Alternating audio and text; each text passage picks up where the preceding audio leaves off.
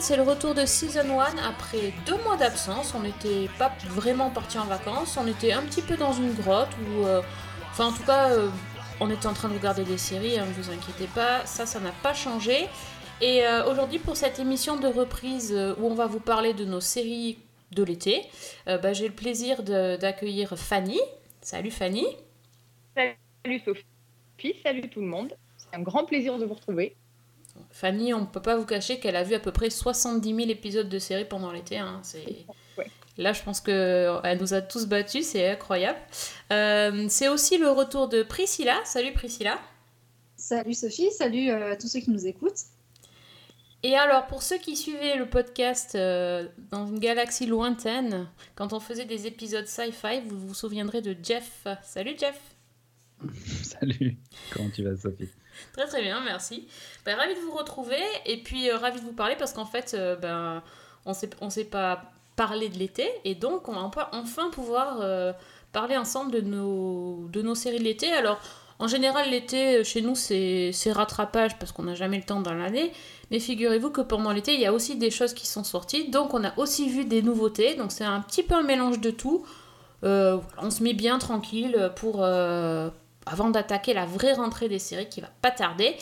Et euh, ben, on commence tout de suite si vous le voulez bien. Alors avec euh, Priscilla, tiens, Et là, voyons. Tiens, la, euh, bon, la première de la voilà. classe, c'est toi. Voilà. Donc je désigne au tableau Priscilla. En, en tant que bonne faillotte, du coup, c'est moi qui commence. Euh, Voilà. Donc, j'ai- pu regarder des séries. Merci, enfin les vacances, donc j'ai pu me poser. Et euh, une de celles que j'ai rattrapées, c'est Outlander. Et euh, clairement, bah, voilà, il me manquait euh, à peu près deux saisons, donc j'avais quand même bien avancé, mais un peu en retard. Shame on me. Donc Outlander, pour ceux qui, qui ne savent pas vraiment ce que c'est, et d'ailleurs on se demande comment ils ne savent pas encore ce que c'est, c'est un drame historique euh, avec du time traveling euh, à l'intérieur, donc euh, des personnages qui, qui bougent dans les époques. Donc on est vraiment sur, sur, sur quelque chose qui est, qui est beau visuellement. C'est une série britannique avec, avec des acteurs qui sont vraiment, vraiment formidables tout au long de, tout au long de la série. Il y aura donc Jamie Fraser qui, qui est un, un grand guerrier des Highlands qui va se faire donc rejoindre par euh, une femme qui, elle, a connu la période de la Seconde Guerre mondiale, euh, qui s'appelle Claire Randall donc, au début euh, de, la série. Donc ces personnages vont, vont vivre euh, une époque, enfin des époques difficiles, donc la, Seconde Guerre mondiale, euh, la, la révolution des Jacobites en, Écosse forcément, euh, et ils vont voyager partout, euh, partout dans le pays, partout, euh, même dans le monde. Et euh, du coup, sur la saison, euh, la saison 5, euh, vraiment où on s'est arrêté, où je me suis arrêtée, les personnages sont aux États-Unis au moment de, bah, de la colonisation de ce pays, donc où, où le, Royaume-Uni va prendre des terres. C'est un grand empire qui essaie de se développer. Et donc, ça va créer des tensions et les personnages vont encore se retrouver au milieu de, plein d'histoires. Et, franchement, peut pas, on peut pas trop, euh, trop spoiler, mais il y a des grandes thématiques euh, qui sont, euh, qui sont relevées comme l'esclavagisme, la place de la femme et l'éducation de la femme aussi. Est-ce qu'on veut que les femmes euh, restent euh, bah, soumises et donc sans éducation ou euh, est-ce que euh, elles peuvent réussir à s'élever dans la société? Donc euh, il y, il y euh, il y a tout ce questionnement-là. Euh, Il y a des belles intrigues amoureuses aussi euh, qui, vont, euh, qui vont apparaître, et qui vont se développer, notamment euh, avec euh, le grand méchant de la série sur lequel je vais peut-être pas forcément donner trop de détails parce qu'il est franchement incroyable.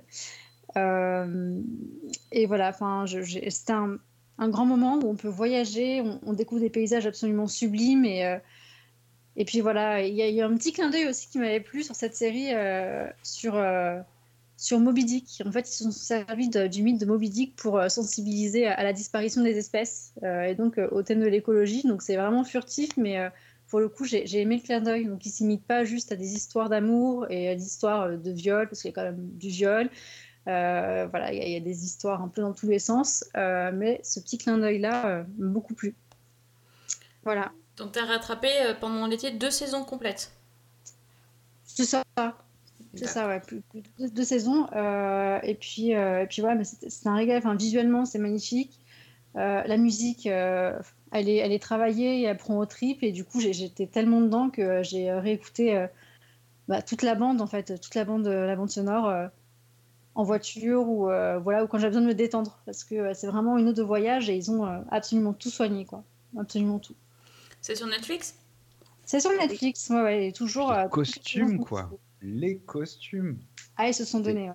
Monstrueux. Autant euh, toutes les. toutes les saisons sont un petit peu différentes, on spoil pas, mais euh, ah, le- il y, a, il y a un soin du détail dans le- les, les costumes, dans les environnements, dans les maisons. euh, je trouve qu'il te. ah, tu y crois vraiment en fait que, que tu y es à cette époque-là. J'adore euh, cette série pour ça. Là, je- et je pense que c'est moi celle qui m'a le plus impressionné euh, en termes de personnage, c'est euh, c'est quand même euh, Jocasta.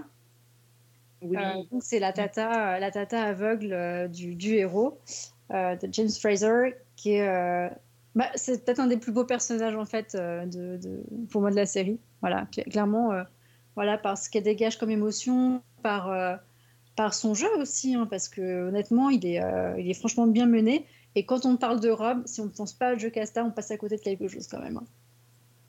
Ce que j'ai bien aimé, moi aussi, dans, dans les deux saisons dont tu parles, c'est l'arrivée, l'ajout du personnage de Brianna.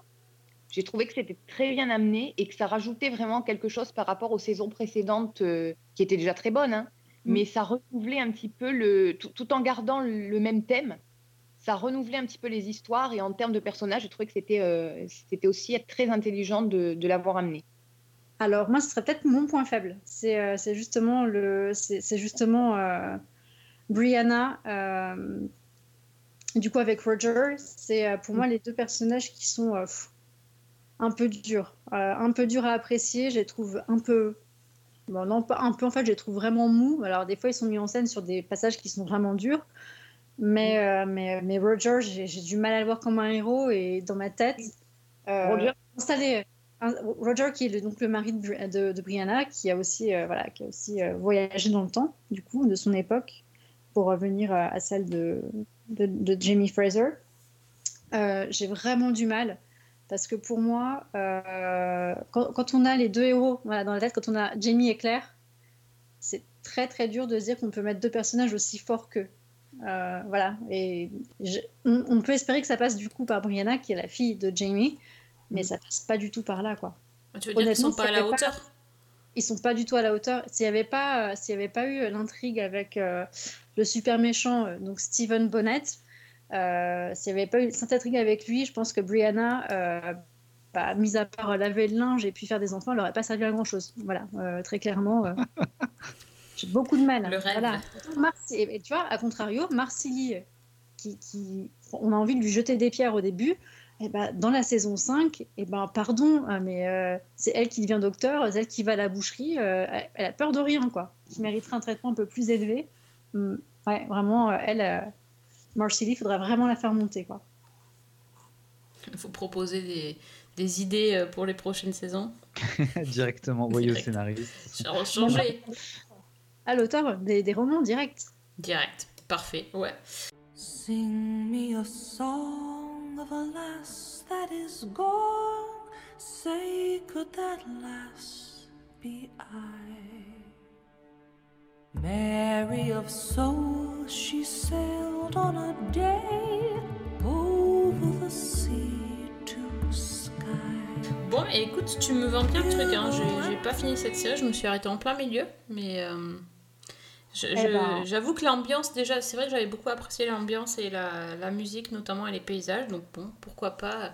Bon, après, il va falloir que j'attende l'été prochain, du coup, pour mon rattrapage. Mais bon, Ouais, ou les il n'est jamais trop tard.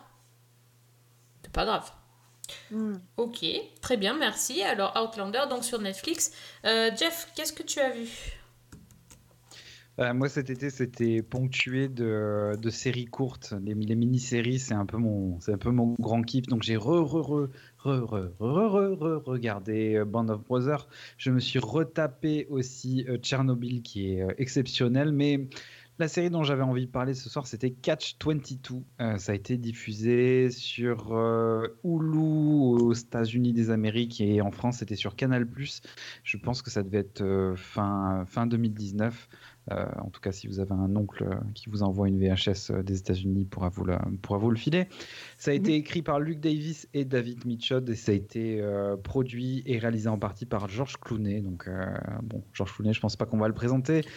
À l'intérieur de la série, il y a Hugh Glory, Blackadder, Dr House, un, un- un bon acteur bien connu. Euh, il y a aussi Cal Chandler que j'ai euh, que j'avais pas vu depuis Demain à la une, Oh, le truc oui. euh, qui remonte à, à Watts milliards d'années. Vous allez, me- alors, vous allez me dire Catch 22, ça parle de quoi? Ça parle d'une euh, d'une compagnie de pilotes américains qui, pendant euh, la Seconde Guerre mondiale, se font former puis ensuite partent directement pendant la campagne d'Italie. Et euh, ça suit notamment le parcours de Yo-Yo, un personnage qui est incarné par euh, Christophe Abbott. Je crois qu'il a eu une récompense au Golden Globe 2020 à cause de sa prestation justement dans cette série. Et euh, c'est une série complètement loufoque et absolument inattendue. C'est-à-dire qu'on on démarre sur un humour complètement noir. On se dit, mais c'est les cassos qui partent à la guerre, ils vont se faire buter tellement ils sont mauvais. Parce que tout est mauvais. C'est-à-dire autant les personnages euh, dans l'équipe qui sont, qui sont pas hyper intelligents que leurs dirigeants qui sont absolument débiles. Mais en fait, euh, on se rend assez compte, parce que c'est inspiré d'un roman qui est très très célèbre de, Joseph Heller. C'est apparemment un gros, euh, un gros pavé euh, bien connu de la littérature américaine. Alors moi, je, ne sais pas lire, donc je vous laisserai le, plaisir à ceux, qui, ceux qui écoutent l'émission de savoir si c'est bien ou pas. Mais c'est un roman très célèbre qui... Ben, je sais pas comment vous expliquer ça, mais finalement, c'est un peu une série. Moi, j'ai pas lu le roman, mais du coup, la série vous montre une série de guerre finalement, où des personnages vivent dans un monde de guerre, mais où jamais on voit l'ennemi. Parce qu'en fait, on va passer le plus clair des six épisodes de 45 minutes à se dire qu'en fait, les types se tapent dessus entre eux parce que euh, les, euh, les chefs sont tellement absorbés par le fait de vouloir monter en grade et en compétences qu'ils font absolument n'importe quoi et ils poussent leurs troupes à bout. Les soldats ont absolument envie de se barrer ou alors sont des euh, délinquants notoires, voire même euh, des salopards, euh, des salopards prononcés. Il y a un côté très nihiliste dans le sens où tu, tu passes un petit peu par tous les, les- les étapes du deuil, tu vois, le choc, le déni, la colère, euh, tu finis par la, la douleur et l'acceptation parce qu'au final, euh, ils n'ont pas le choix d'être là et euh, au fur et à mesure du temps qui passe, ils se font rajouter des missions, ils pourront jamais partir de là. Euh, le gros point fort de la série, c'est son casting en fait, parce que les, clair. c'est super bien joué. C'est euh, c'est drôle, mais à la fois triste et à la fois euh, attendrissant et à la fois très humain. J'ai euh, honnêtement j'ai adoré euh, du début à la fin. Et euh, mention spéciale à Glory qui, qui joue pas énormément de scènes, mais que j'adore tellement par son flegme et sa façon de, de jouer de manière passive et d'être classe en faisant absolument rien du tout dans une scène. Mais voilà, Catch 22 euh, à voir absolument. Vous êtes une bande de mongoliens dépravés Vous n'êtes que des tapettes Je vais faire de vous des hommes. Certains d'entre vous ne reviendront pas. Tout Jésus? On largue les bombes Je deviens complètement barge ici. Qu'est-ce que c'est que ce non-sens? Ça, donne envie, je partage ta passion Laurie aussi, donc euh. Fanny? Moi, c'est vrai que c'est une série que j'ai trouvé que le, finalement, le côté absurde, le côté, euh, cet humour euh, complètement déjanté, ces situations surréalistes, ça contrebalançait complètement le côté très noir, en fait, parce que c'est dramatique tout ce qu'on nous montre, mais c'est tellement ridicule que bah, qu'on est obligé d'éclater de rire, quoi. Ouais, en fait, et c'est vraiment par phase et par moment. Suivant les Mhm. épisodes dans lesquels tu te retrouves, soit c'est complètement déjanté, soit c'est d'une tristesse. Bah, vraiment, il y a des moments, c'est, c'est, on s'y attend pas parce que c'est vrai que le début de la série est quand même plutôt humoristique parce qu'on t'introduit au personnage, etc. Tu dis, ok, c'est quoi cette bande de débiles euh, Qu'est-ce qu'ils vont faire à la guerre, etc. Mais en fait, il y a des. y a- il y, a des, il y a des thèmes qui sont abordés euh, sur euh, bah, le fait que le, le- le PTSD, donc le syndrome post-traumatique, le- le- comment dire, le, on va dire la- l'attitude des soldats euh, américains euh, en, domaine conquis dans ces années-là. Qui, enfin, il y a plein de choses qui sont abordées. C'est très subtil encore une fois, et, je trouve ça vraiment un bon dosage entre l'humour et le sujet sérieux. Euh, et ça, ça donne limite envie de, de lire le bouquin derrière, parce que derrière, il, enfin, il y a une sacrée histoire sur, euh, sur euh, Catch 22, faut savoir que c'est carrément devenu une expression en fait. C'est-à-dire que quand tu dis que tu es dans un Catch 22, c'est que tu es dans une situation dans laquelle tu peux pas, enfin, c'est un point de non-retour, tu, tu, tu peux pas aller nulle part, c'est terminé, c'est, tu, tu peux plus 22. bouger. Catch 22, si je me trompe pas, c'est une règle qui permet à un soldat de plaider la folie pour ne pas partir au front, je crois. Sauf que euh, l'armée décrète que si tu es, si tu es capable de, de plaider la folie pour ne pas partir au front, c'est que tu n'es pas si fou que ça. Et donc, on t'envoie quand même euh, à l'abattoir. Eh ben, euh, très bonne culture, euh, ma chère. C'est exactement, c'est exactement ce qui se passe Ouais, dans la c'est en fait complètement. de A à Z. euh, de A à Z, Voilà.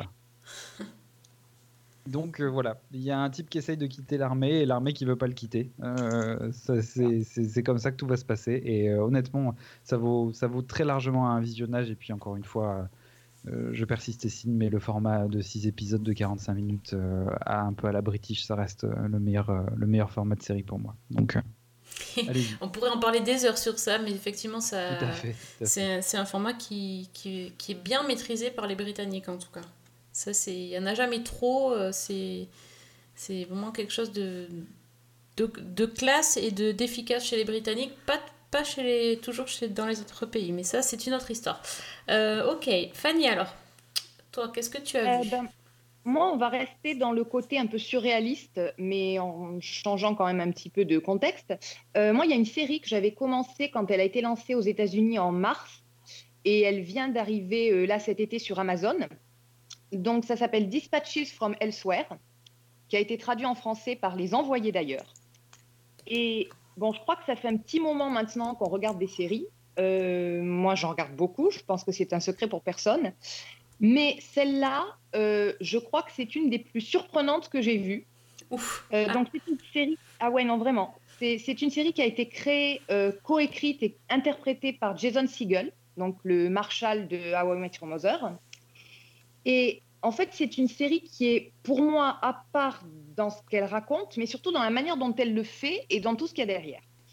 Donc, au départ, en fait, il y avait un documentaire, euh, qui euh, racontait un projet artistique de- d'un type qui s'appelle Jeff Hull et qui, euh, en 2008, a rempli les rues d'Auckland de- de- d'affiches.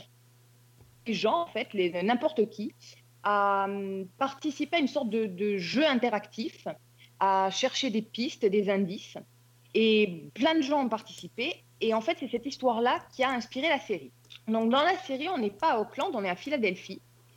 Et en fait, on va suivre plusieurs personnages qui, euh, un peu par hasard, vont se retrouver embarqués dans euh, une sorte de jeu qui, euh, petit à petit, va dévier vers quelque chose de potentiellement plus grand.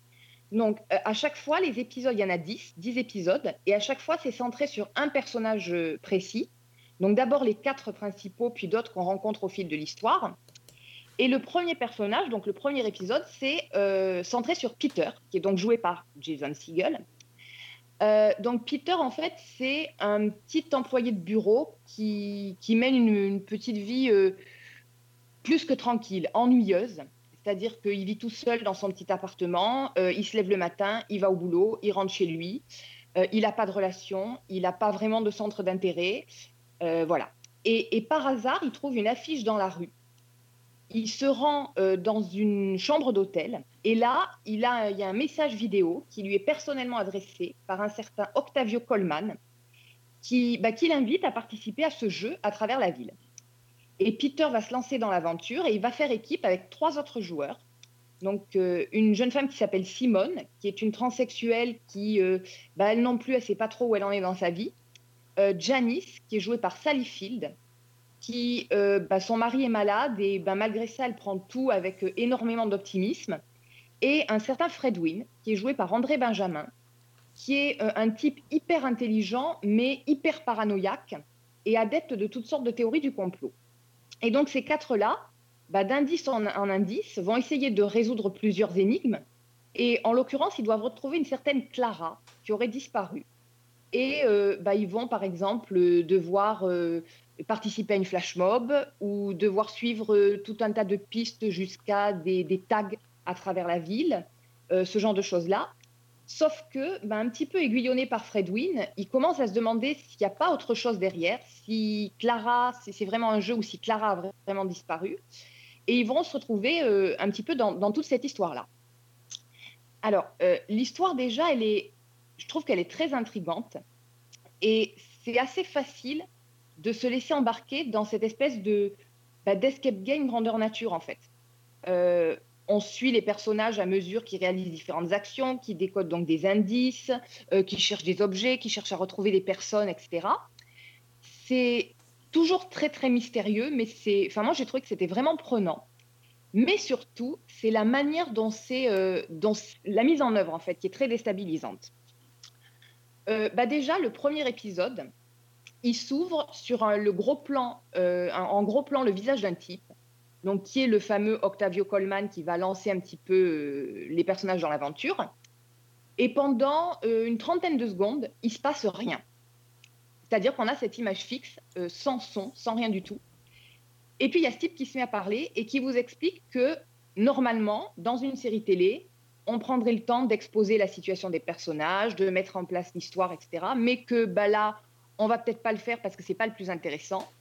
Et donc, à grands traits, il va présenter les différents personnages, la situation, tout ça, et on va basculer dans l'histoire. Et à chaque fois, au début de l'épisode, il nous dit imaginez que Peter ou que Janice ou que Simone, c'est vous. Et je trouve que ça crée une sorte de d'empathie avec les personnages, voire même d'identification, parce qu'en plus de ça, c'est tous des gens euh, bah, qui ont des problèmes dans leur vie et des problèmes euh, qui finalement sont susceptibles d'être les nôtres à un moment ou à un autre, parce que ce sont des gens qui, par exemple, qui s'ennuient parfois dans leur vie ou qui n'ont pas vraiment de motivation, qui ont l'impression qu'on les écoute pas, enfin tout ce genre de choses-là. C'est des personnages qui sont tous très bien écrits, qui sont très bien joués. Et puis finalement, ben, l'histoire en elle-même, on voit que c'est à travers leurs interactions que, que toute, toute la série va prendre son intérêt. C'est assez difficile d'en parler parce que il y a, au moment où on croit avoir compris la mécanique du truc, ça change. Donc on est toujours en porte-à-faux. Et je trouve que ça bascule du drame à la comédie. Il y a toujours un ton surréaliste. On pense à des choses comme le film The Game, comme euh, parfois comme Twin Peaks, euh, les films de Michel Gondry aussi. C'est visuellement, c'est très coloré, c'est euh, plein de pep, de dynamisme. Et finalement, bon, euh, je pense qu'on devine assez rapidement que c'est une histoire sur ces personnages-là et la manière dont, en, suivant cette aventure-là, ils vont se trouver, se révéler. Donc de ce point de vue-là, ça peut paraître un peu naïf. C'est plein de bons sentiments, mais c'est franchement feel good. Et le dernier épisode, euh, c'est absolument incroyable. Je peux rien en dire, mais ça rebat complètement toutes les cartes.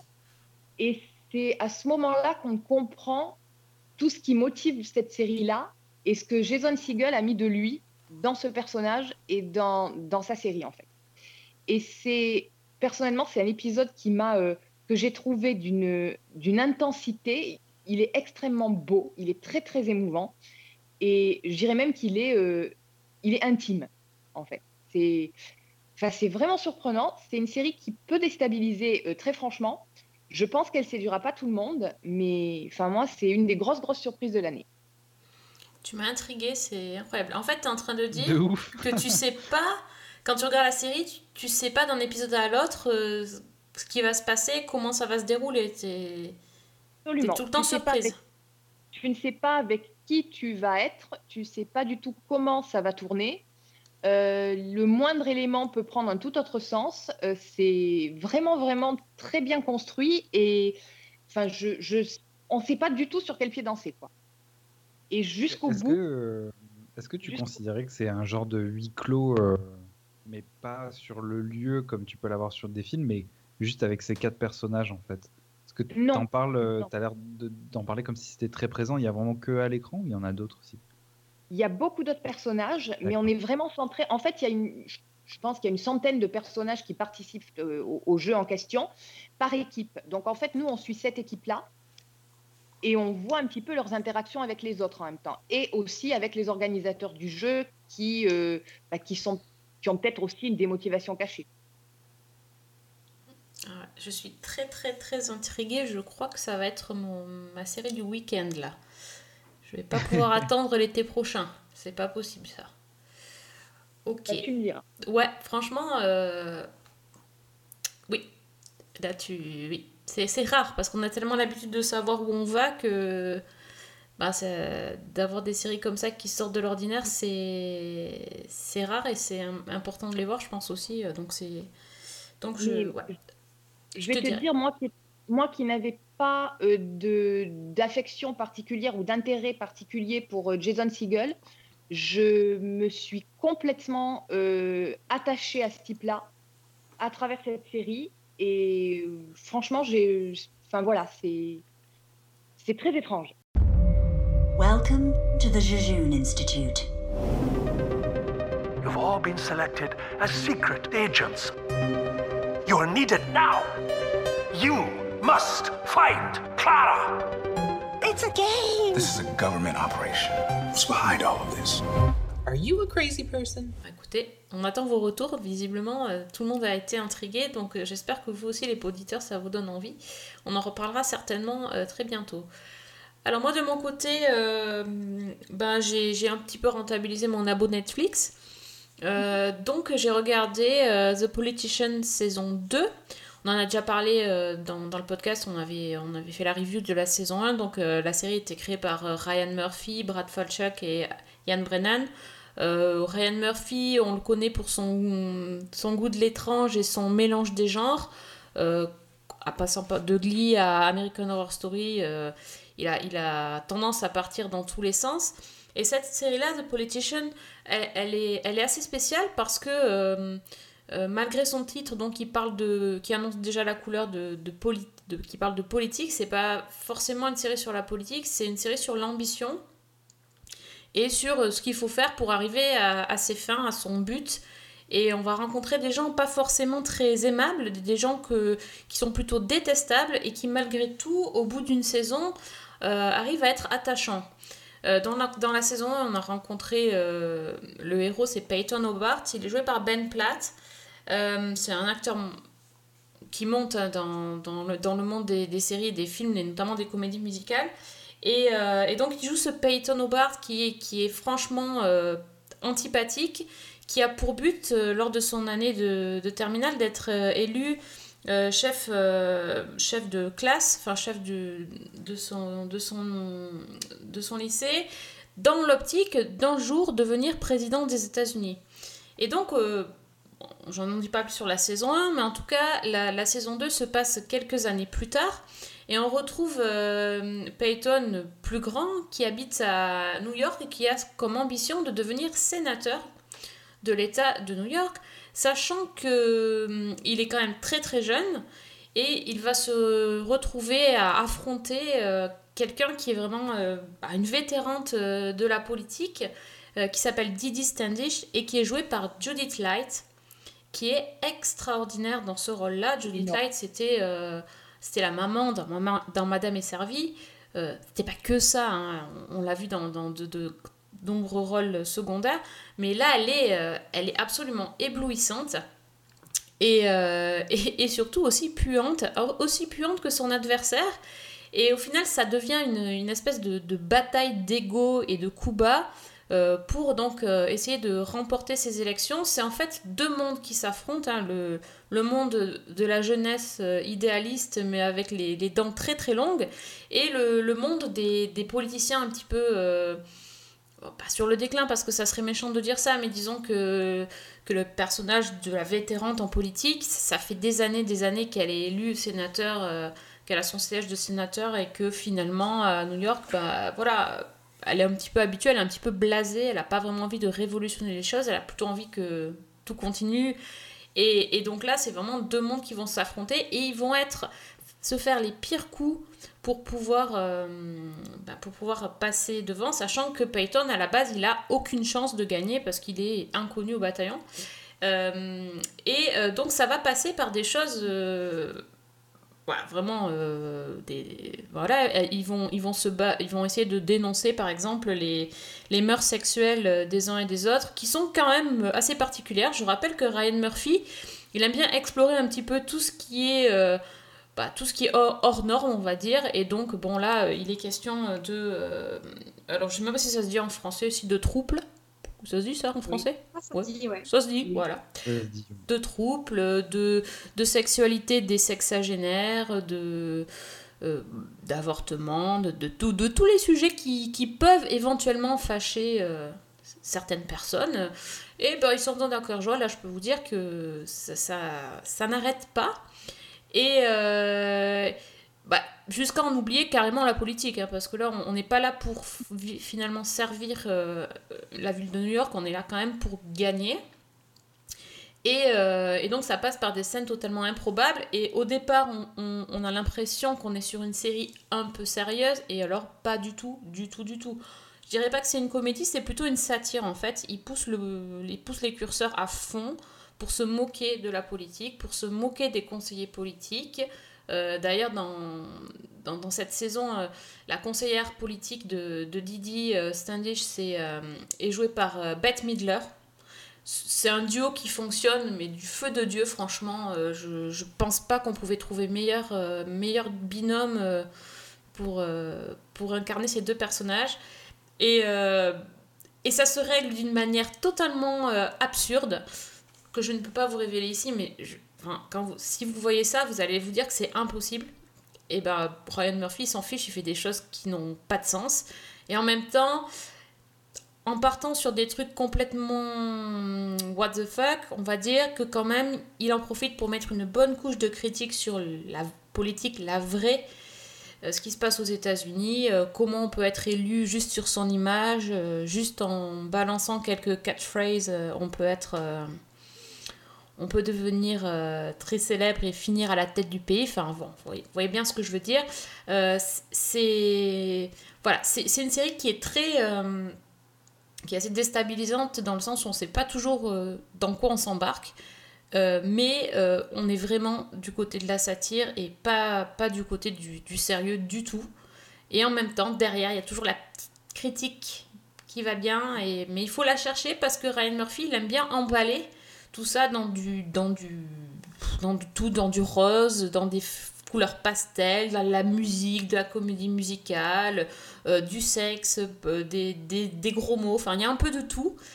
Et voilà, il, est, il peut être assez agaçant, mais là, je trouve que sur The Politician, c'est quand même une belle réussite. Voilà, et c'est dispo donc sur euh, Netflix les deux saisons. How is the campaign going? I see you're well ahead. Why are we 10 something points down with a month to go?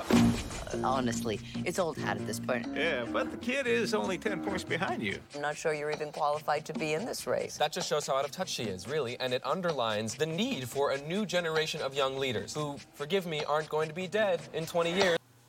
Ah, J'ai adoré cette saison. Oui, et je crois que le, le cast y fait beaucoup. hein.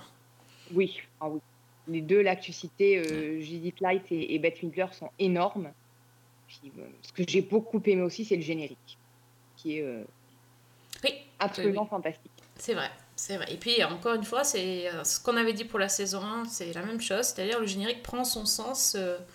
chaque fois qu'on voit un épisode, on voit un détail qui va être. qui est dans le générique, en fait. On- au début, on comprend rien au générique.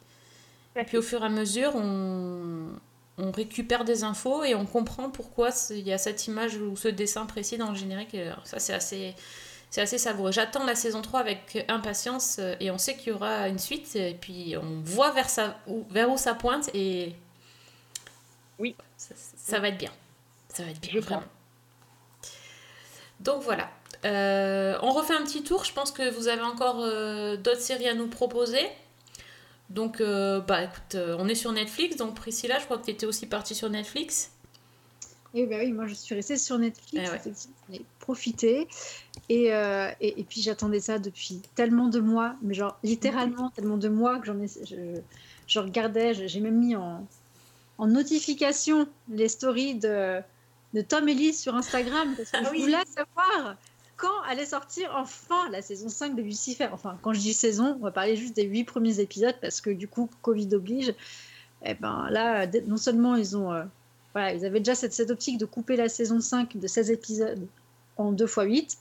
Mais là, euh, ça se faisait d'autant plus attendre parce que euh, on espérait avril finalement c'est sorti au mois d'août. Bon. Mais, mais voilà, donc la saison 5 de Lucifer sur Netflix.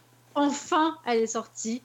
Et, euh, et- et je remercie d'ailleurs, euh, on peut faire ça, hein, je pense, on a le droit, de remercier les, les, euh, les gens de Netflix, ceux de la com, parce qu'on a un community manager de Netflix sur Instagram qui fait beaucoup rire et il avait publié une photo où il marquait absolument tous les endroits où on pouvait voir les fesses de Tom Ellis. Donc vraiment, pour ça. Ça, c'est du service après-vente, hein, je... Ah, Là, de qualité. C'était pas dégueu. Donc, donc voilà. Et donc effectivement, on peut encore savourer assez rapidement euh, la, la plastique de Tom Ellis, mais pas que. Il y a quand même son jeu qui est, euh, qui est incroyable. On nous a laissé sur un suspense absolument démentiel à la fin de la saison 4. Euh, donc bon, on considère plus que c'est un spoiler parce que la saison est déjà plus que bien passée. Donc sur la fin de la saison, enfin, il y a un début de révélation des sentiments de Chloé qui va lui dire officiellement je t'aime. Et bah oui, et elle n'a pas eu trop le choix parce que c'était le moment où lui devait retourner aux enfers Ah, pour protéger l'humanité et sa petite Chloé. Et on est resté là-dessus. Donc, quid de ce qui se passe? Est-ce que euh, enfin le couple Chloé, euh, Decker et Lucifer va se faire Ça fait quatre, ah, quatre saisons qui nous mènent par le bout du nez. Bien sûr que oui, ça doit se faire, mais Ça doit voilà, se faire, toi tu es de cet avis, ça doit se faire. mais là, franchement, oui. Enfin, moi, je, je suis totalement euh, pour ce, pour ce couple-là. Ça doit se faire. Euh, et même si on partait dans la grosse extrapolation, j'aimerais que, ce soit, que ça devienne. Enfin, que Trixie devienne la reine des enfers à la fin, pourquoi pas, hein, tant qu'on peut partir dans des trucs un peu, un peu gros, un peu gros. Mais, euh, mais quelle saison Enfin, vraiment, autant la saison 4 m'a donné quelques sueurs froides dans le mauvais sens parce que euh, toute l'intrigue autour de Eve, je l'ai trouvée mais d'une inutilité extrêmement profonde. Même si bah, celle qui jouait euh, Eve, euh, Barr, euh, faisait ce qu'elle pouvait parce qu'elle devait quand même jouer un peu la niaise, mais ça passait vraiment pas quoi. Et puis son histoire avec, avec Maze euh, m'a vraiment laissé aussi euh, dubitative. Euh, donc là, euh, merci, ils sont repassés sur un truc qui faisait du bien. Euh, on va pas dévoiler l'intrigue principale parce que quand même, elle est savoureuse à découvrir, donc on va la laisser à découvrir. Mais pour euh, d'autres aspects, par exemple l'histoire de Maze, là on rentre vraiment dans l'intimité de Maze. Euh, Maze s'humanise assez étrangement. Euh, elle découvre les sentiments, elle, euh, elle a une quête assez particulière sur cette saison. Donc elle est vraiment plus mise en avant et sur, des aspects qui dépassent le, le Maze typique. Donc pour ceux qui regardent Lucifer, voilà, c'est le bras droit de Lucifer en enfer, donc celle qui faisait des tortures, qui mettait à mal toute l'humanité mauvaise qui va finir euh, donc damnée. Et ben là, on, découvre quelqu'un qui est sentimental, quelqu'un qui, euh, qui a envie de devenir comme les humains, qui, euh, qui se rend compte en fait de euh, peut-être de la chance qu'ont les humains d'être humains et donc de vivre une humanité qui passe par le sentiment, la peine, l'attachement. Et en fait, elle va vraiment expérimenter ça. Ça, le touchait un petit peu, ça tournait autour, à la saison 4, donc avec l'histoire déclenchée par Eve. Euh, mais là, euh, très clairement, on, a franchi quelque chose et c'est magnifique. Voilà, donc euh, c'est très très bien. Et après, pour Lucifer, eh ben, c'est toujours égal à lui-même. J'aime bien sa façon de jouer. Il a toujours ces petits moments où il va être voilà, dans, le show, dans la démonstration. Et c'est pareil aussi, il va être obligé de s'engager sur des questions liées au sentiment, nécessairement, de s'ouvrir. Il est encore un peu immature, mais on voit aussi qu'il va être forcé de progresser pour, euh, pour, protéger, euh, pour protéger Chloé. Parce qu'il va revenir. Forcément, ça aussi, c'était pas une grosse surprise, mais, euh, mais c'est génial. Et par contre, alors ça aussi, je me suis posé la question au fur et à mesure des épisodes. On nous a bien teasé, et donc c'était pas du tout un secret que Dieu allait arriver.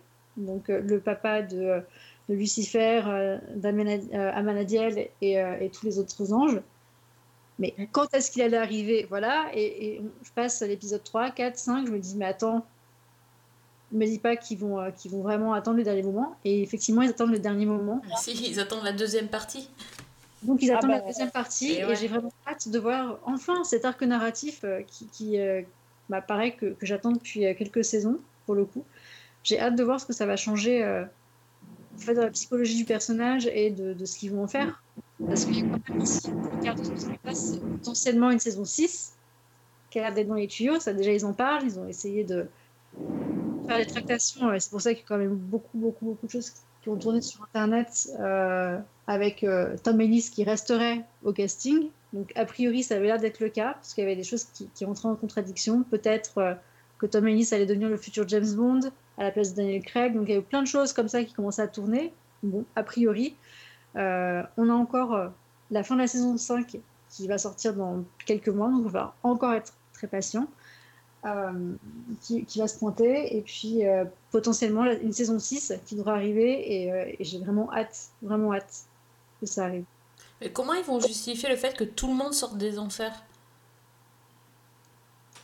Bah, c'est le seul à sortir des enfers, hein, c'est c'est Lucifer. Hein. Euh, Lucifer et Mademoiselle qui. euh, Oui, mais il y a Maze qui sort, et puis après, s'il y a Dieu qui arrive, enfin, tout le monde. Alors Maze n'est pas parti avec Lucifer, attention. hein. Ah Écoute, ils, ont, ils ont qu'à passer un coup de fil au scénariste de Supernatural qu'il faut rentrer, sortir tout le monde du purgatoire, du paradis et de l'enfer depuis 15 saisons. Mm. Et je pense qu'ils trouveront facilement une astuce. C'est ça, ils ont qu'à faire un crossover, et puis après ils te rajoutent un coup de, de Outlander avec des, des pierres, euh, des pierres magiques, et puis hop, c'est parti. Ah ouais, ouais, c'est pas mal. Ce que j'ai aussi beaucoup aimé dans cette saison de Lucifer, c'est que bah, il y a tout l'arc narratif qui est extrêmement bien mené, dont, dont tu as parlé. Et puis, c'est les, les petites histoires indépendantes dans chaque épisode. Oui. Que j'ai trouvé aussi euh, génial, très drôle et, et très, très intelligemment am- amené. Euh, Il y a notamment un épisode où euh, bah, Lucifer et Chloé enquêtent sur le tournage d'une série télé inspirée de la vie de Lucifer. Mhm. Il y a un épisode aussi en noir et blanc qui se passe dans les années 40. C'est exactement ce que j'avais demandé. Qu'est-ce que tu avais pensé de cet épisode en noir et blanc où vraiment tu as une histoire dans une histoire? Bah écoute, au départ j'étais sceptique et finalement je trouve que ça fonctionnait vraiment bien justement par la manière dont ils l'ont amené.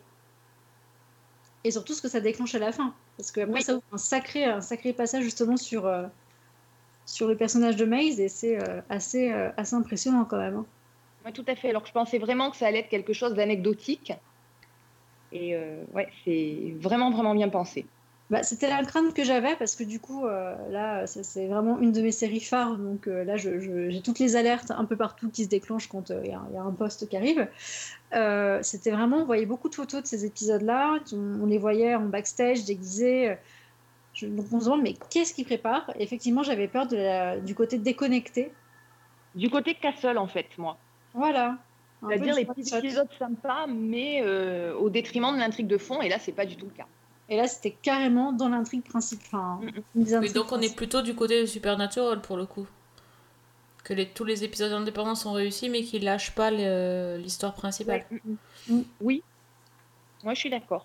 Bon, bah si s'ils prennent, euh, s'ils prennent le même chemin, euh, on peut que leur souhaiter. hein. I'm not good. I've been throwing myself into work and going out with you. Least you guys got to say goodbye. As far as I'm concerned, Lucifer can, well, he can go to hell. Donc bon, bah, Priscilla, t'es sur le coup hein, pour la suite. euh, tu nous, tu nous biperas. hein, on sait que tu- tout va sonner chez toi, donc euh, dès que ça arrive, tu nous préviens. Il y a même une convention euh, qui a été annulée, qui est décalée, donc euh, l'année prochaine en juin, pour, pour les fans de Lucifer. euh, une convention à Paris, mais euh, ça a l'air d'être un peu, un peu le boxon, euh, leur histoire. Mais il y a eu une convention uniquement pour les fans de Lucifer? Oui, alors c'est euh, uniquement pour les fans de Luci- Lucifer euh, dans un hôtel parisien, je sais plus lequel. Et, euh, et voilà, bon, ils ont mis des tickets en vente, mais il faut acheter un pass, donc ça coûte un peu un bras. Mais, euh, mais voilà, enfin, il faut savoir que cette, cette convention aura lieu au mois de juin, je sais plus quand, peut-être aux alentours du du 19, un truc comme ça, 19-20 juin, dans cette zone. Et, et voilà, donc ne pas hésiter pour, pour les fans qui voudraient voir Tom Ellis et compagnie, ils seront à Paris. Et son cul, alors moi je peux te dire que j'ai fait une photo avec lui, j'étais bien collée, euh, j'aurais pas donné ma place. hein. Vraiment. Toujours sur le coup, voilà. Toujours au bon sur le endroit. coup. Ouais, c'est ça. Priscilla. en direct. Moi j'ai ramené une bouteille de vin, je suis passée pour, euh, pour une héroïne, hein, c'est tout ce que j'ai fait. Voilà. Ah bah écoute, ça. C'est bien Eh, ça. Attends, une petite bouteille de vin, ça y est, hein, le, charme, le, charme, le charme français, ça marche toujours. hein. Il manquait plus que le béret et la baguette. Ah C'est ça. S'il n'était pas marié, je pense que là, il me passait la bague au doigt. hein. Ah bah oui, c'est ça. Il t'aurait dit j'adore la France. Allez, réponds un peu, bon. ça fait du bien. Bon, ok, bah super.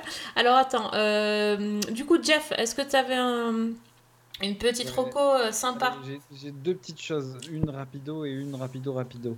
Euh. Il y a la série documentaire High Score qui est sortie sur Netflix, une série sur euh, les débuts du jeu vidéo de- des années 70 aux années 90.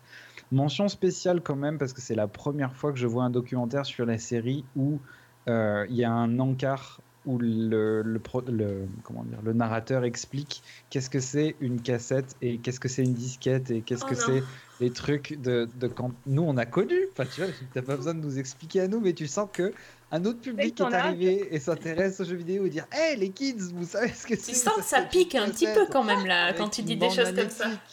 C'est ça. Et du coup, tu, ah, tu vois, tu, tu prends un petit, un petit coup comme ça dans ta, dans ta, dans ta jeunesse qui, qui part et qui s'en va un petit peu loin. Euh, mais à part ça, donc euh, c'est super sympa et c'est à regarder, notamment si vous êtes fan de Nintendo, de Doom, et il y a plein d'autres trucs hyper intéressants à voir euh, là-dessus sur comment les jeux à l'époque ont été créés et comment les types se démerdaient pour, euh, avec très peu de moyens, se- arriver à faire les jeux qui ont bercé notre enfance et, euh, et notre, et nos heures de jeu et qui ont défoncé nos yeux. C'est pour ça qu'on porte tous des lunettes. Euh, et autre petite, petite, petite chose ce coup-ci, c'est bien entendu Lovecraft Country. Euh, une série, je crois qu'en France elle est diffusée sur OCS qui. euh, Alors, c'est ça qui est un petit peu étrange. Je dirais que si vous avez vu la série, enfin le reboot de Watchmen euh, qui est sorti sur HBO, vous n'allez pas être hyper dépaysé. C'est un couple en fait, c'est euh, un couple, c'est trois, trois Afro-Américains pardon, qui euh, qui partent un petit peu dans, dans, l'Amérique du Sud pour entamer un espèce de road trip et qui vont se confronter à pas mal de choses. Ben après, voilà, hein, je vous fais pas un dessin, mais Amérique des années 50, c'est un petit peu de ségrégation, mais aussi, bah, c'était dans le nom, hein, Lovecraft Country, il y a, euh, il y, a de la- il y, a, il y a du poisseux, il y a du monstre, il y a, du, il y a des nombres qu'on ne peut pas voir, il y a des lignes qu'on ne peut pas lire, il y a plein de choses qui, va, qui vont leur arriver. J'ai vu qu'un seul épisode pour l'instant, donc c'est pour ça que j'aime pas trop parler des séries que j'ai pas vues en entier, mais moi, étant gros fan de Lovecraft, ça m'a beaucoup plu, et j'ai hâte de voir la suite. Ah oui, tu vas, tu vas continuer donc c'est sûr. Tu sais, tu Je sais combien il y a d'épisodes? Je crois qu'il y en a 8, mais je suis pas sûr. Je vais vérifier avant que j'ai fini de parler. Fanny, si tu l'as vu, tu confirmes que c'est bien jusqu'à la fin? Euh, bah écoute, pour l'instant, euh, oui, c'est, je trouve que c'est très bien. Euh, ça, pour les trois épisodes que j'ai vus, euh, ça change à chaque fois un petit peu de d'ambiance, enfin d'ambiance non, on reste dans du Lovecraft et dans, dans ce que disait euh, Jeff, mais euh, à chaque fois avec des histoires un petit peu différentes, toujours la même thématique, et pour l'instant, je trouve que c'est ouais, c'est bien mené. Il y aura 10 épisodes en tout. D'accord. Bon, ok. Merci pour C'est la. produit par HBO, donc, euh, Ah oui, donc c'est du bon. un peu, un peu les tauliers, quoi. C'est du bon, exactement, comme tu dis. One, two, three. One, two, three. It's back. Getting reacquainted with old friends. Uncle George, the reason I'm back home, my father, he's gone missing. Euh, donc Fanny, quand tu, euh, comme tu as la parole, qu'est-ce que tu voulais nous recommander d'autre? Alors moi, je voulais recommander une petite série qui au départ était sur YouTube. Et puis qui, euh, quand YouTube a arrêté de faire ses séries, euh, a été reprise par Netflix. Donc Netflix a mis en ligne là, il y a quelques jours, les deux premières saisons qui font, euh, je crois que c'est 10 épisodes de 30 minutes chacune. Et il y a une saison 3 qui est annoncée pour euh, 2021. Et donc cette série, c'est Cobra Kai. Alors, euh, histoire de prendre un coup de vieux encore une fois, euh, c'est une série en fait qui fait suite au film Karate Kid, donc film de 1984. Donc c'est qui a donné lieu à une franchise avec plusieurs suites et, même à un reboot euh, il y a quelques années, reboot totalement dispensable. Donc l'histoire du film Karate Kid, en gros, c'est euh, celle d'un ado qui s'appelle Daniel Larusso, qui s'installe en Californie avec sa mère et qui euh, bah, assez rapidement va être persécuté par une bande d'élèves de son lycée qui font tous partie d'un dojo de karaté. dont un certain Johnny. Euh, et bah, pour se défendre, Daniel va euh, lui aussi apprendre le karaté avec euh, un vieux jardinier qui s'appelle Miyagi, qui, bah, qui est un maître dans, dans cet art martial et qui va lui, lui enseigner bah, à la fois le karaté et toute la philosophie de, de vie qui va avec. Et finalement, donc, les deux personnages de, de Johnny et Daniel ne vont pas cesser de s'affronter jusqu'à un championnat de, de karaté qui voyait la victoire de Daniel. Et donc Cobra Kai, c'est basé sur le film, mais pas de panique. Si on n'a pas vu le film, c'est euh, tout à fait euh, abordable, on comprend tout, il n'y a aucun problème. Et on retrouve en fait les deux acteurs principaux, donc euh, William Zabka qui jouait Johnny et Ralph Macchio, je crois, qui joue Daniel, qui reprennent leur rôle. Donc évidemment, ils ont pris 25 ans dans la vue. Et bah, tous les deux ont eu des vies assez différentes. Donc Daniel, il est devenu concessionnaire automobile. Il a une vie tout à fait prospère. Il a une jolie petite famille. Il est marié. euh, il a deux enfants. Et Johnny, lui, bah, en fait, il s'est jamais vraiment remis de son échec dans, dans le film. Il est au chômage. Il n'a jamais d'argent. Il boit beaucoup trop. Et un soir, en sortant euh, d'un magasin où il s'est ravitaillé en bière, il est témoin d'une bagarre entre ados où euh, toute une bande s'en est pris en fait un, un gamin qui s'appelle Miguel. Et Johnny va prendre sa défense, il va fiche une dérouillée aux agresseurs, et Miguel va lui demander de lui apprendre à se battre. Et ça va être un petit peu le déclencheur. Donc Johnny va décider de recréer son dojo, donc Cobra Kai, pour, euh, pour donner des cours à Miguel et aux jeunes du coin. Sauf que bah, lui, en fait, sa pratique du karaté, c'est juste euh, tabasser les gens en face. Et Daniel, en apprenant ça, ça va un petit peu le- le titiller et il va commencer lui aussi à envisager de donner des cours de karaté. Ce qui va compliquer les choses, c'est la situation familiale parce que euh, là, on va tomber un peu dans le, le teen, euh, le- la, la teen série. Euh, le nom Miguel va tomber amoureux de la fille de Daniel et Daniel va prendre sous son aile le fils adolescent de Johnny qui est fâché avec son père. Oui, d'accord. Voilà. Et à partir de là, on va donc suivre la. Dans la série, ça passe très bien, c'est très bien, très bien introduit. Et euh, donc, en fait, on va suivre un petit peu cette, euh, cette bagarre à distance entre ces deux types qui vont essayer de transmettre ce qu'ils savent de, ce sport qui a fait finalement toute leur vie. Et c'est une série qui est, euh, bah, moi, que j'ai trouvée hyper divertissante. Donc, comme je disais, il n'y a pas besoin d'avoir vu le, ou les films parce que bah, finalement, l'histoire, elle se tient par elle-même. Et quand il y a des choses qui éventuellement pourraient jouer un rôle, on a des petites scènes du film qui viennent comme des flashbacks. Et ça fonctionne en fait sur plein de niveaux. D'abord parce qu'on a ces deux héros du film de départ qui sont, euh, bah, qu'on on- voit finalement, qui sont devenus tous les deux des personnages euh, qui sont hyper complexes, beaucoup plus que ce qu'on pourrait croire. Parce qu'on a ce, donc Johnny qui est complètement paumé, mais Daniel aussi d'une certaine façon, alors qu'au départ on pense que c'est un type qui a réussi, que c'est un type équilibré. En fait, on s'aperçoit qu'il s'accroche finalement à son passé glorieux de karatéka et que bah, il, est, tout aussi à la dérive que, son ancien adversaire. Ensuite, parce que ça renouvelle, ça, reprend la trame des films, mais finalement, ça la réactualise un petit peu avec ces, groupes de jeunes qui, euh, à leur tour, vont se retrouver euh, euh, bah, avec tous leurs problèmes personnels et avec le karaté en fond.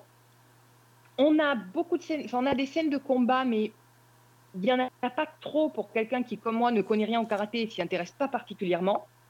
Et puis, c'est toute une ambiance, en fait. C'est euh, une série qui, donc des épisodes de 30 minutes, ça va très vite.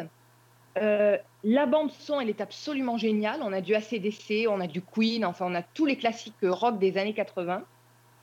Et enfin, moi, j'ai vraiment, ça m'a beaucoup, beaucoup intéressé alors que je m'y attendais pas. C'est quelqu'un qui me l'avait recommandé. Euh, j'ai regardé plus par curiosité que par réel intérêt et je me suis trouvée vraiment emportée là-dedans. Et j'ai dévoré les deux saisons euh, assez rapidement. Alors, c'est pas une série qui va être, euh, à mon avis, inoubliable ou, ou exceptionnelle et qui va vraiment euh, marquer les esprits, mais elle est vraiment, vraiment sympa. Donc, euh, je pense que c'est vraiment à découvrir. Et voilà, donc c'est sur Netflix. Et. Alors là, je m'attendais pas à ce que tu parles d'une série de, de karaté. Tu vois, tu m'étonneras toujours, Fanny. hein. Bah, écoute, je m'étonne moi-même, parce que vraiment, c'est sur le papier. euh, voilà, quoi, je j'étais pas cliente et ouais, ça, ça passe très bien. You remember lesson about uh, balance. lesson, not just karate only.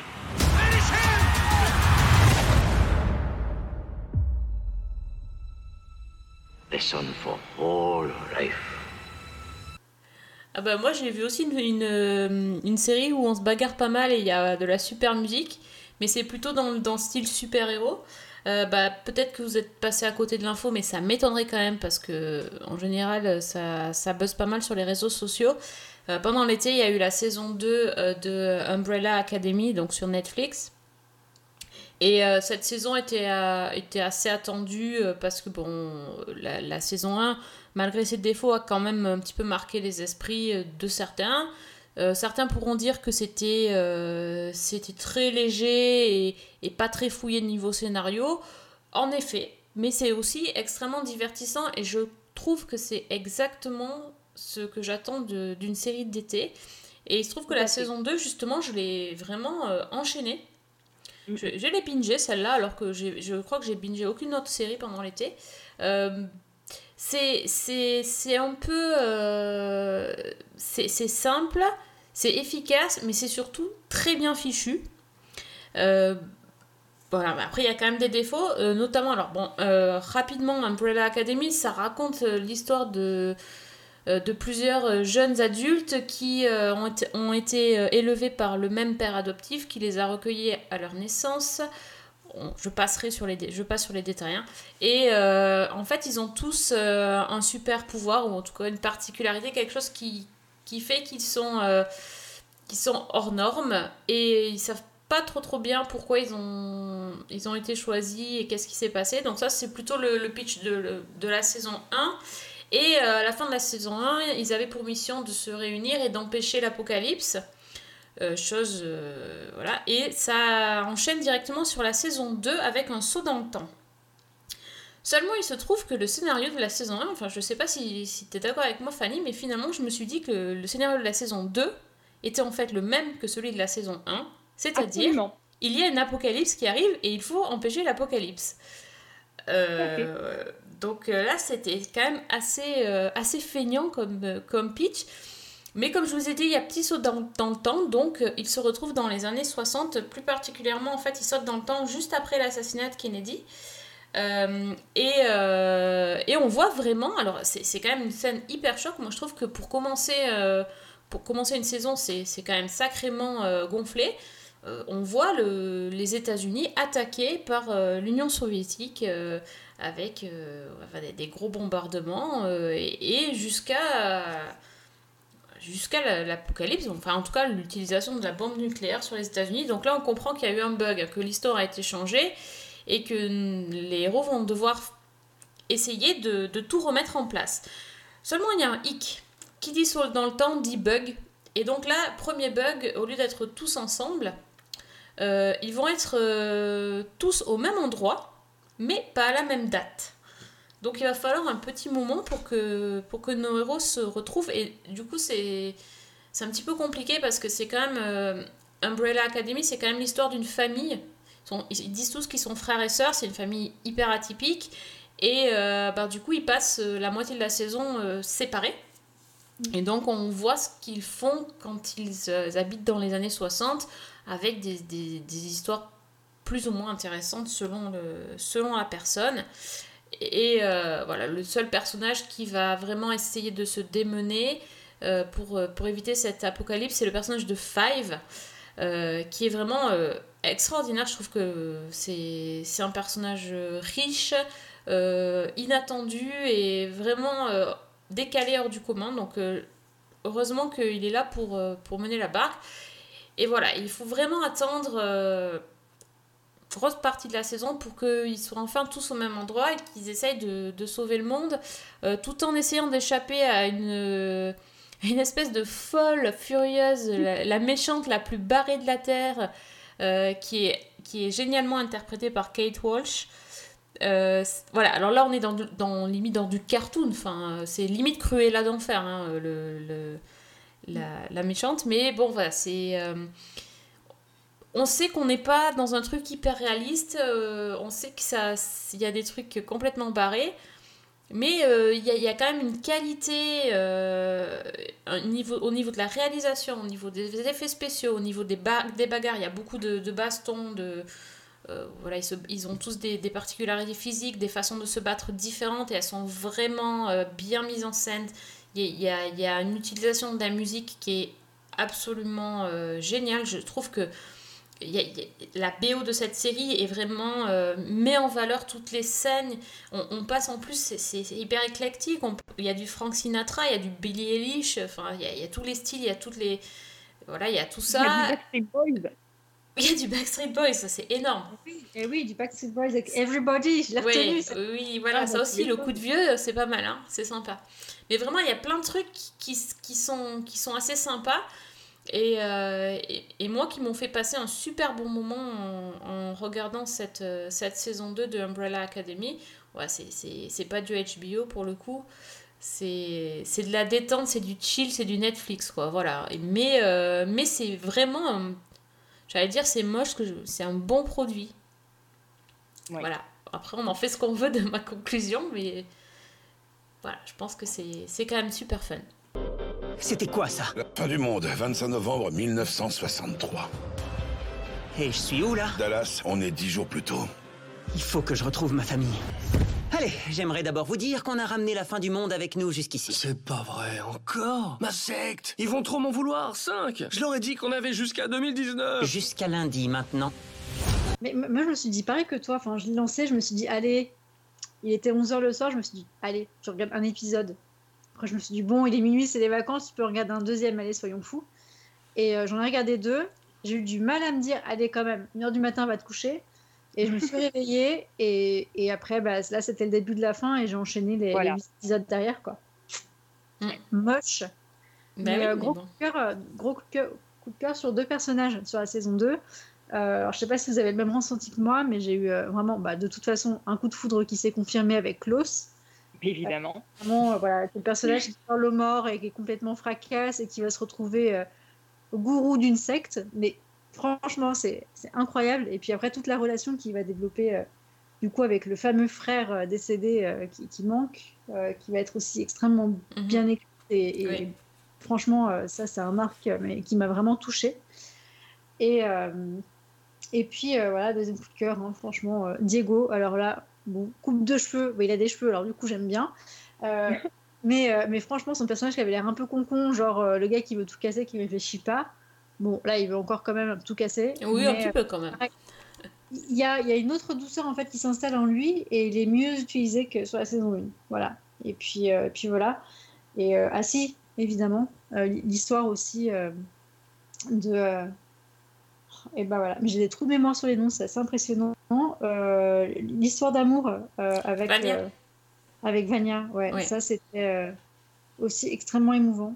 Là pour le coup, c'était un arc sur lequel j'aurais que je n'ai pas vu venir. Mhm. Bon, après, au fur, au fur et à mesure, évidemment, on sent que le vent va tourner. Euh, mais, euh, mais pour le coup, c'est assez osé et, euh, je trouve que c'est vraiment, vraiment une belle histoire. C'était Ouais. une histoire très touchante, oui. Ouais, ils, ont, ils, ont, ils ont osé explorer des, des sujets qui peuvent faire mal à l'Amérique en ce moment. Donc, euh, Oui, donc voilà. parce qu'en fait, euh, oui, ça se passe dans les années 60, mais bon, euh, on sent que à n'importe quelle époque. euh, Ah, ben il y a toujours du Hein. vrai. Hein. Ouais. Soit euh, ouais, le droit des Noirs, euh, tout ça, c'était très, très, très. euh, Oui, pour très, le coup. très On était en différent. pleine ségrégation, tu vois, t'en parlais tout à l'heure, Jeff, c'est pareil. Bah, D'une certaine manière, si tu prends le. Je crois que c'est dans le dernier épisode où ils sont tous recherchés, euh, sans rien dévoiler d'autre, euh, les qualificatifs qui leur sont accolés, euh, finalement, font de chaque membre de la famille une, une déviance, entre guillemets, euh, de l'Amérique, vécue Mhm. par l'Amérique. Oui. Avec les droits civiques, avec. euh, voilà. Non, mais oui, c'est pas. Avec l'homosexualité, avec plein de choses, effectivement. Ouais. Ouais, Mm, Tout à fait. Non, mais c'est c'est pas si superficiel que ça, même si, euh, si, si on peut le prendre euh, tout à fait au premier degré, euh, il y a quand même. euh, Bon, c'est quand même du fun en priorité, mais bon, il y a, il y a des choses derrière. C'est toujours ça de prix. Donc, euh, donc voilà. Donc Jeff, t'as pas vu ça, mais je pense que ça pourrait te plaire. Ça, moi, ça me plaît.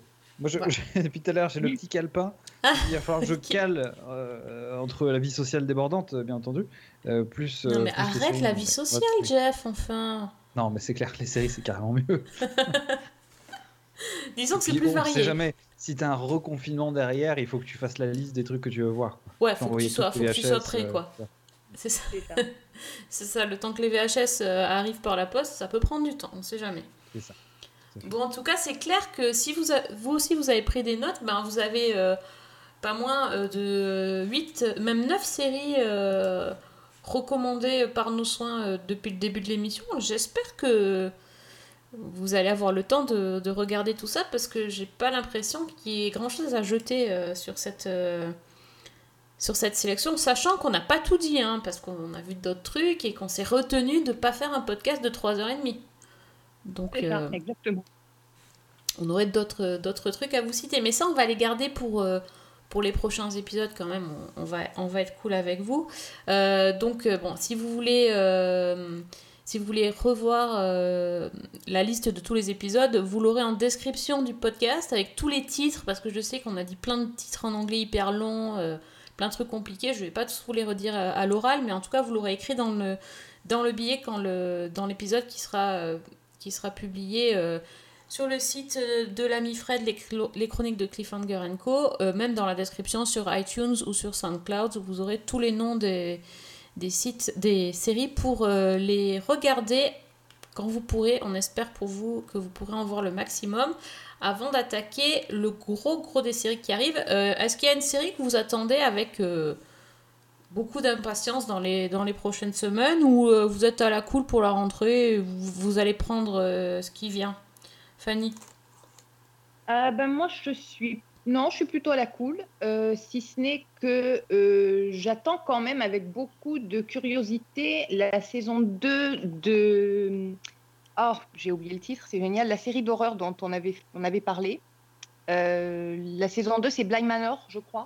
Ok, Hill, Hill House. Voilà, Hill House. Et Oui. donc, The Haunting of Blind Manor, je crois, la Mhm. saison 2. Donc, euh, j'attends avec assez de curiosité, puisqu'on m'a dit que c'était assez librement inspiré de, de l'œuvre d'Henry James. Donc, euh, voilà. C'est Ça peut, c'est- c'est effectivement ce que j'attends avec le plus de, de- voilà, de curiosité, on va dire. Hmm, D'accord. Jeff, une attente particulière? La prochaine saison de Choupi. Ah ouais, Euh, Choupi à la plage. Ouais. Ouais, Ouais, ouais, ouais, pas mal. grave de ouf. Non, j'avoue ne pas trop suivre les trailers et les trucs comme ça. Mais euh, non, à la limite, euh, si un jour ça sort, on garde ça d'un côté, mais la série sur euh, l'univers du Seigneur des Anneaux ou de, de Tolkien, euh, de, de Amazon. Hein. Ah, la Hein. fameuse. Si- Ah, Peut-être oui. que si tu dis je veux qu'elle arrive, elle arrive plus vite. Peut-être. Mais écoute, on, on va souhaiter qu'elle arrive, effectivement. Ça, Voilà. ça serait carrément cool. Et Priscilla, toi, il y a quelque chose qui te. Que tu Ah, attends alors moi, je, vais- euh, je serais plutôt à la cool. Euh, là, ce que je suis en train de, enfin, ce que j'ai recommencé de- du coup depuis euh, bah, aujourd'hui, euh, c'est de rattraper la saison 5 de Paul Dark que j'aime beaucoup et pour une raison que j'ignore, j'ai pas du tout réussi à, à trouver du temps pour la regarder. Parce que le confinement, bah, il n'a pas été de tout repos par contre de mon côté, donc j'ai pas pu regarder autant de choses que, que j'aurais voulu. Donc oui, là c'est vraiment prendre du temps pour, pour savourer Paul Dark. Bah, c'est plutôt pas mal aussi. euh. Bah, moi, de mon côté, je... à part les trailers de Enola Holmes qui m'ont bien, euh, bien euh, mise sur, euh, voilà, sur les chapeaux de roue, à part ça, pas grand chose non plus. Euh, là, il y a The Boys, qui... la saison 2 qui, qui recommence cette semaine. J'avoue que je suis assez curieuse. Alors, je dirais pas que je l'attends avec impatience et que je vais me jeter dessus, mais euh, cette série, elle- elle a quand même été particulière. Les critiques, en tout cas, sont excellentes. Donc, euh, Oui, donc eh ben, écoute, euh, t'as pas commencé? Non, c'est demain. Peut-être que ça. non, c'est demain. C'est demain, Ah bah, enfin au jour euh, d'enregistrement. Voilà, donc celle-là, euh, quand même, euh, voilà, c'est pas une grosse grosse attente, mais j'ai envie de voir parce que cette, cette série-là, je m'y attendais pas, je, je savais pas trop à quoi m'attendre et j'ai vraiment aimé. Donc c'est sur Amazon. Donc euh, à voir. Et puis pour le reste, il faudra écouter le- la suite du podcast pour voir ce qu'on va regarder dans les prochaines semaines. Je pense qu'on va avoir pas mal de choses à, à, à regarder. Euh, on va prendre un petit peu de vitamine C. Euh, donc, bah, j'ai plus qu'à remercier mes amis sériphiles de la soirée. Donc, Priscilla, merci beaucoup. Merci à toi de nous avoir accueillis encore une nouvelle fois, cher hôte. Bon, alors si on veut des infos sur le postérieur de, de Tom Ellis, ou est-ce que, est que tu partages sur Twitter ou comment ça se passe? Mais non, mais toujours pas. Et, euh, et promis, pour le prochain numéro, je, je me réactive ce, ce compte. Ah, Promis, on, attend, on, a, on est en attente de Twitter, euh, donc euh, c'est pour Priscilla. Euh, Jeff, où est-ce qu'on peut te, te parler, te retrouver? Me dis pas chez moi. Euh, non, non j'oserais pas. J'allais dire mon compte Twitter, mais je l'utilise plus beaucoup. Non, ah, si allez, si vous voulez m'envoyer une petite bafouille. Euh, at Jeff, J-E-2-F, underscore Quadéricu, A-D-E-R. Ok, Fanny, très active sur Twitter de plus en plus. Donc, euh, N'est-ce on peut- pas on- non, t'as vu? Ouais, ouais, non, mais Je, elle, je réponds, je, réponds, je réponds quand on m'appelle. ouais, elle répond tout le temps en plus. Alors, avant moi à chaque fois, hein, parce qu'elle ouais, elle est super connectée. Donc, c'est quoi ton compte, Fanny? Fanny L. Allegra. A-2-L-E-G-R-A. Et pour le Twitter de l'émission, donc c'est Season 1 avec un 1 pour ne rien rater des dernières sorties de podcast. Ça y est, on est reparti. C'est une nouvelle année. Euh, je crois que c'est la dixième. Alex se moquerait de moi parce que je me rappelle jamais des chiffres. Mais bon, en tout cas, c'est toujours un plaisir. Merci à tous euh, de nous écouter et de nous suivre. Rendez-vous donc sur euh, iTunes, SoundCloud, euh, sur les internets en général, la page Facebook aussi de Season 1 et euh, on vous donne rendez-vous donc euh, très très vite pour un nouveau numéro de Season 1. Bonne semaine. Et bonne série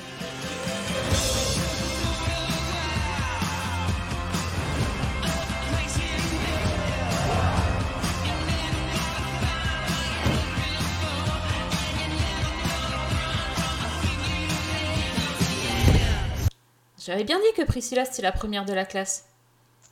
Eh.